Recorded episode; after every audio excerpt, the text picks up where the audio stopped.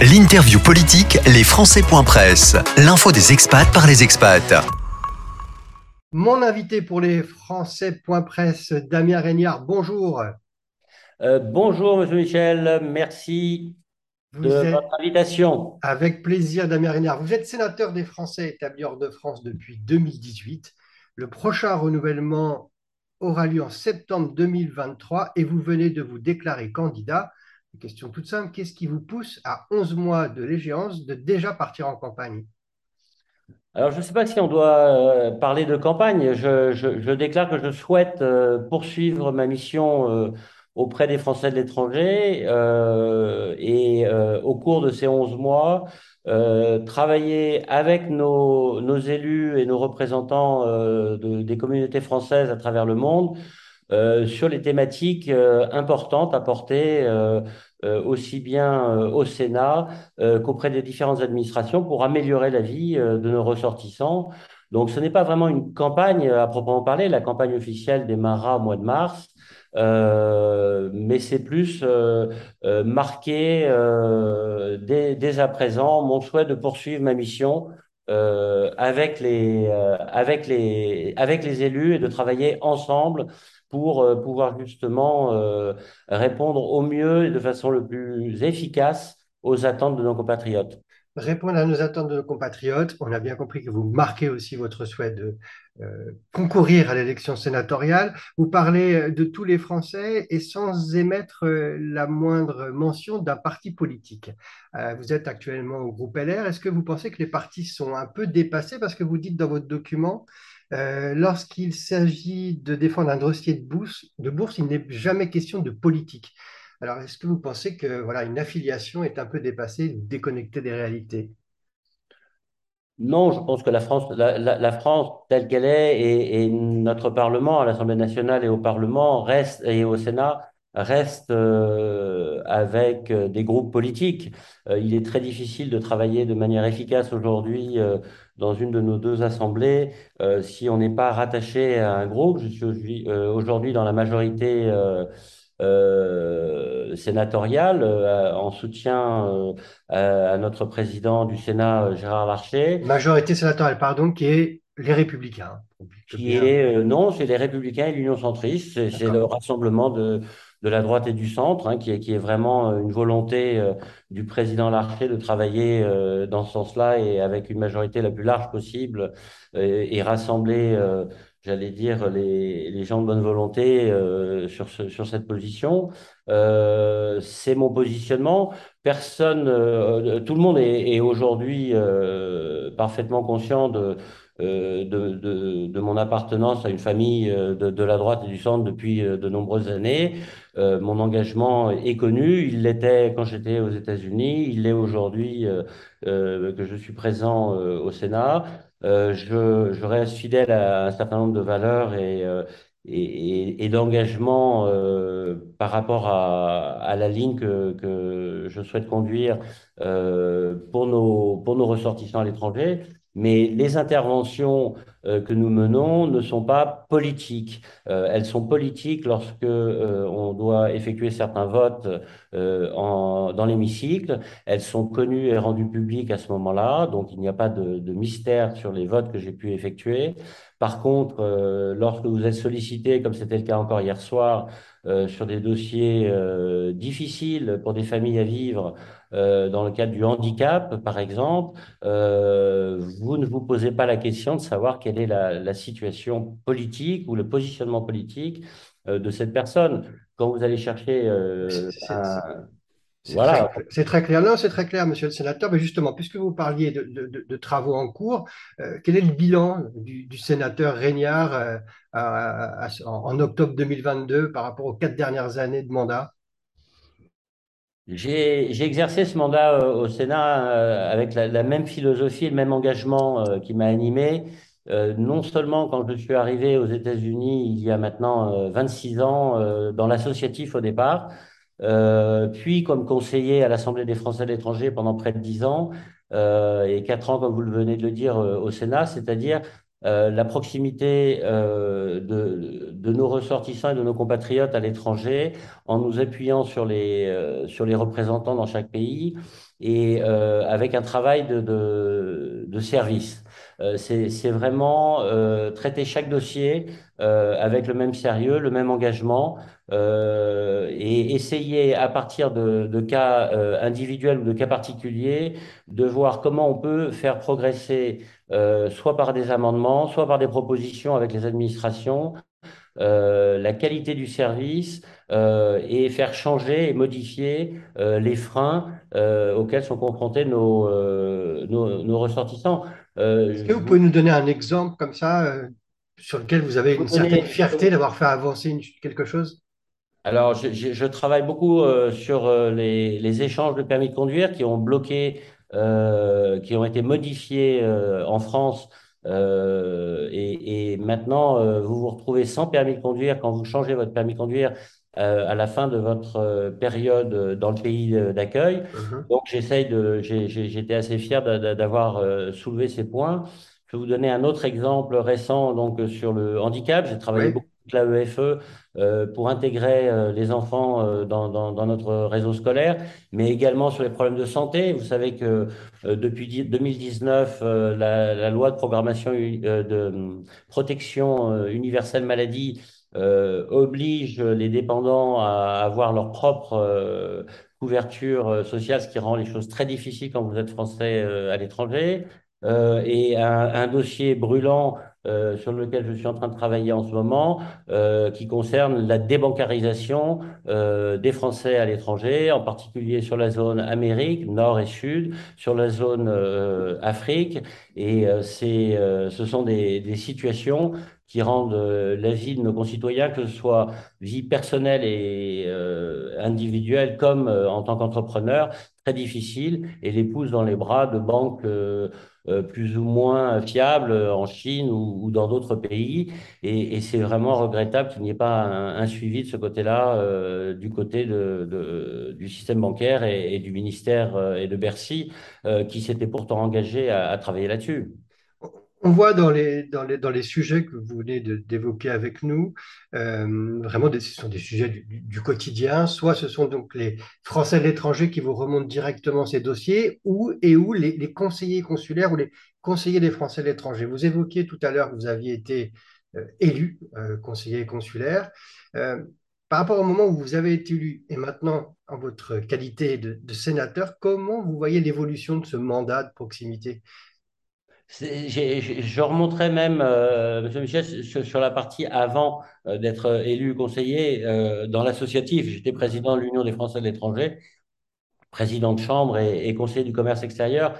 Et à ce titre, déjà dans mon engagement associatif, j'essayais d'aider nos, nos, ressortissants, des entreprises françaises à l'étranger.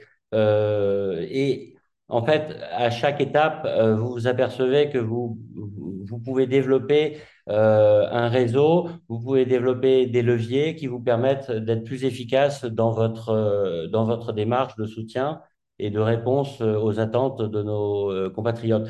Donc vraiment, aujourd'hui, en tant que sénateur, il est plus facile pour moi de, de prendre attache avec certaines administrations, avec certains cabinets ministériels, pour avoir un rendez-vous, pour pouvoir aborder tel ou tel sujet et essayer à nouveau euh, de faire avancer euh, les, les, les, problématiques auxquelles nous sommes confrontés au quotidien.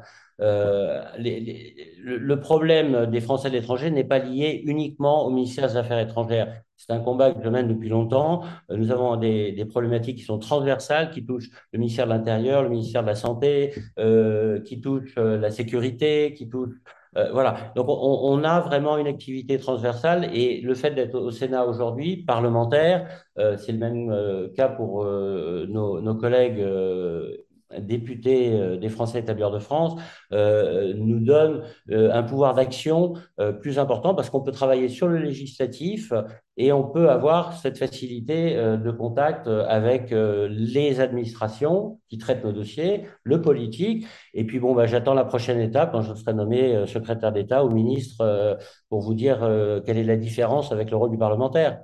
Et justement, vous parlez de cette transversalité des dossiers euh, des Français de l'étranger et ça nous projette aussi un peu vers l'avenir, puisque là, vous évoquez un potentiel ministère futur. Euh, Non, non, c'était un clin d'œil. j'avais, on avait compris, euh, monsieur le sénateur. Euh, mais si on se projette dans l'avenir, dans votre document, vous indiquez qu'il reste tant à faire, il y a trop de situations absurdes. Alors, est-ce que vous pouvez nous donner justement un exemple de situation qui serait absurde et que vous pourriez, euh, dans les prochaines semaines et prochaines années, euh, pouvoir euh, résoudre? Les situations absurdes, elles sont surtout discriminantes par rapport aux, Français établis hors de France. Le, domaine fiscal, par exemple, la CSG, CRDS, qui aujourd'hui est discriminatoire pour les Français qui ne vivent pas en Europe. Euh, vous avez euh, dans le domaine euh, de la santé des exceptions dans certains cas où les Français établis hors de France ne bénéficient pas des mêmes droits que les Français en France. Dans le domaine, par exemple, avec ces, ces histoires de délai de carence, qui sont quand même assez surprenants. Alors, on a réussi, et c'est là qu'on se rend compte aussi euh, de la difficulté euh, de, de faire bouger les choses. Mais lors de la, la crise sanitaire, euh, on a été en mesure très rapidement, et le gouvernement avait réagi en, en faisant sauter ces, ces trois mois de carence euh, euh, pour, euh, pour les personnes revenant en France euh, en termes de couverture sociale. Euh, dans le domaine de, euh, de, de- des banques, vous avez aujourd'hui euh, euh, des banques qui vous euh, clôturent vos comptes sans aucun préavis et en vous disant et sans avoir à justifier, à légitimer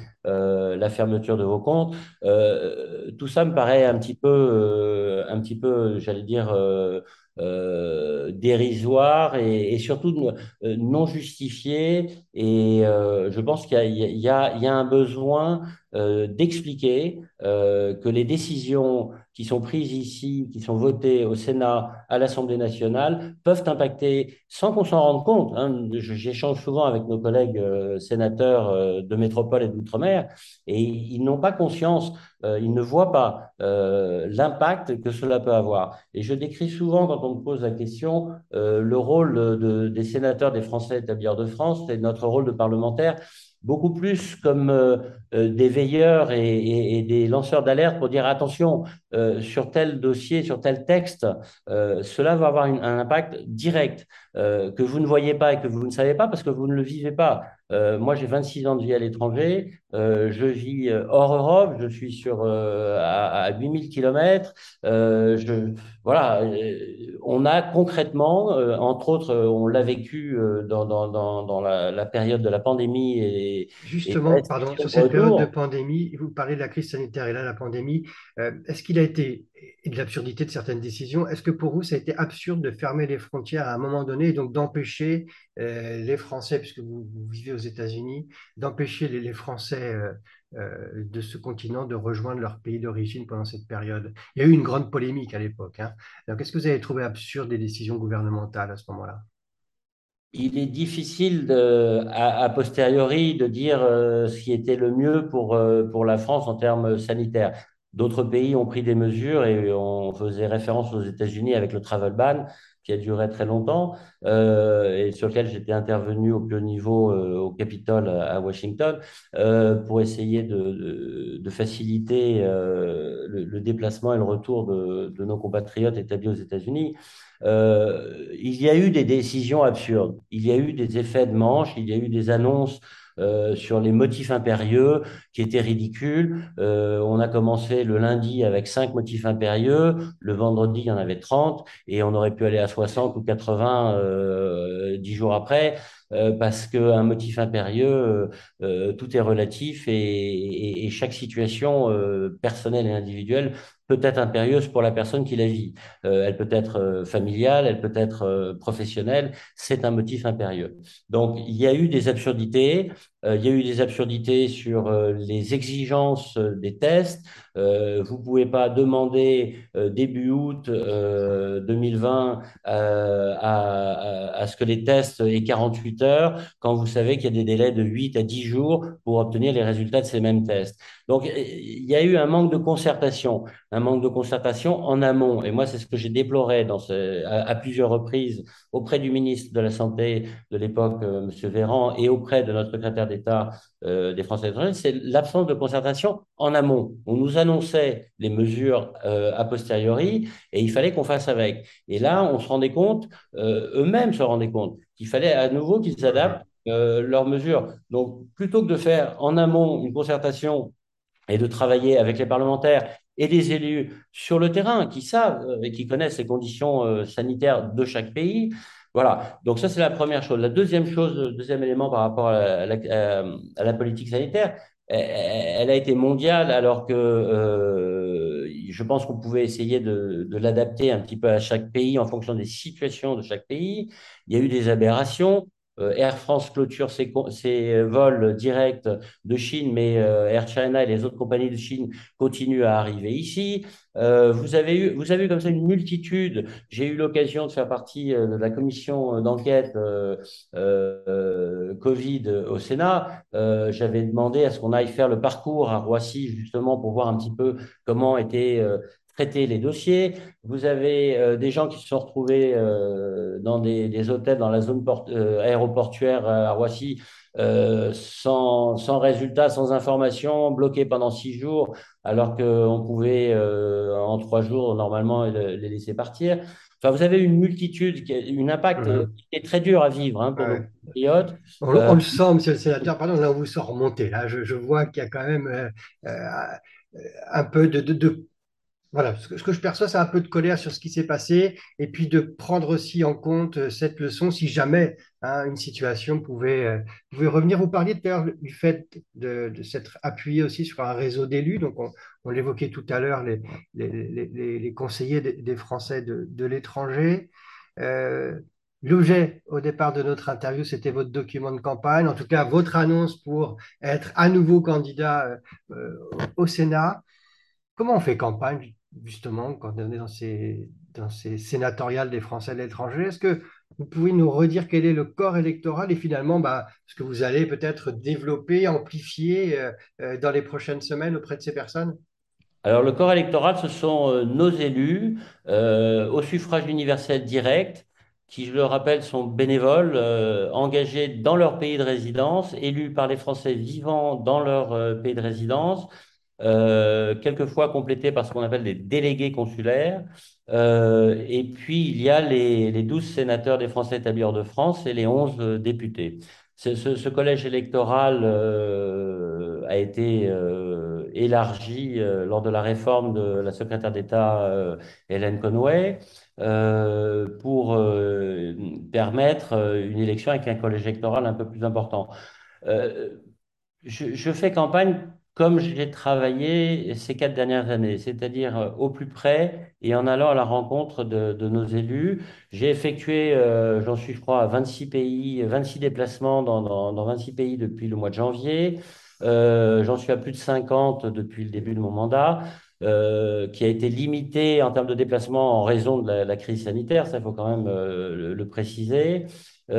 chaque déplacement pour moi est l'occasion de passer du temps et j'insiste là-dessus, euh, ce ne sont pas des passages éclairs de, de, de, 12 heures ou de 24 heures dans un pays, mais euh, de s'imprégner, euh, de comprendre, de travailler avec nos élus, mais aussi avec nos services consulaires, nos services de l'ambassade, qu'ils soient économiques, culturels, sécurité, défense, qui sont les grandes thématiques que, que, je porte à chaque déplacement.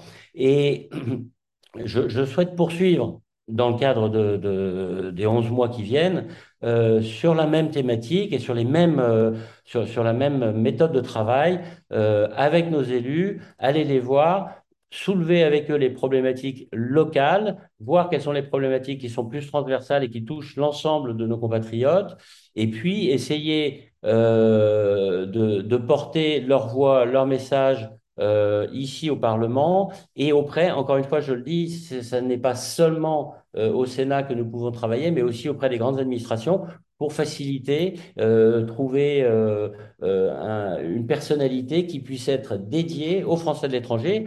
Ce sont des combats que j'ai menés quand j'étais à l'AFE. Nous avons obtenu d'avoir un représentant pour les Français à l'étranger chez le défenseur des droits. Nous avons maintenant à la CNAV quelqu'un qui, l'assurance vieillesse, quelqu'un qui s'occupe spécifiquement des Français à l'étranger.